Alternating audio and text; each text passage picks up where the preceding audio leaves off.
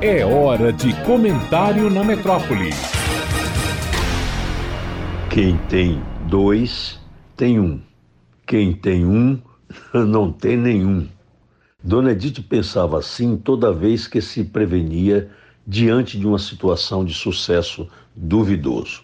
É um pensamento válido neste momento em que a violência graça no mundo e no Brasil.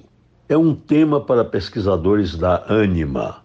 Falo dos psicólogos, psiquiatras e psicanalistas, sobretudo aqueles que têm a especialidade da pesquisa no campo da psique coletiva. Parece aos leigos, como é o meu caso, que há um contágio contaminador da maioria das mentes, responsável pela efervescência social, causador de distúrbios antes nunca pensados. Quem iria imaginar essa febre de feminicídios? Os assaltos à mão armada em plena luz do dia, apesar das câmeras formadoras de verdadeiro Big Brother.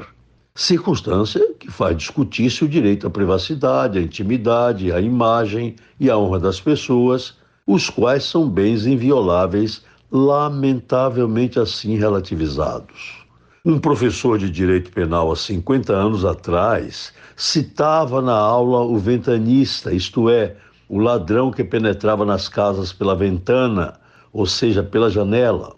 Aliás, Dona Edith, nesses mesmos 50 anos passados, ironizava quando dizia que para o ladrão era então mais cômodo tocar a campainha e anunciar o assalto na porta da casa.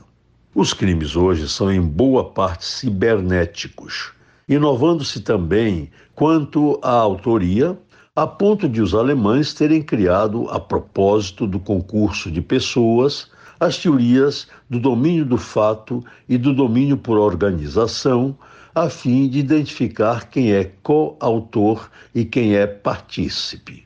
Essa modernice delituosa tem de ser acompanhada por um aparato estatal, de uma força policial para ninguém botar defeito. Assim, ao lado dos recursos de inteligência, inclusive a artificial, dos equipamentos de última geração em repressão ao crime, até mesmo o crime organizado, das armas de fogo sofisticadas, etc., etc.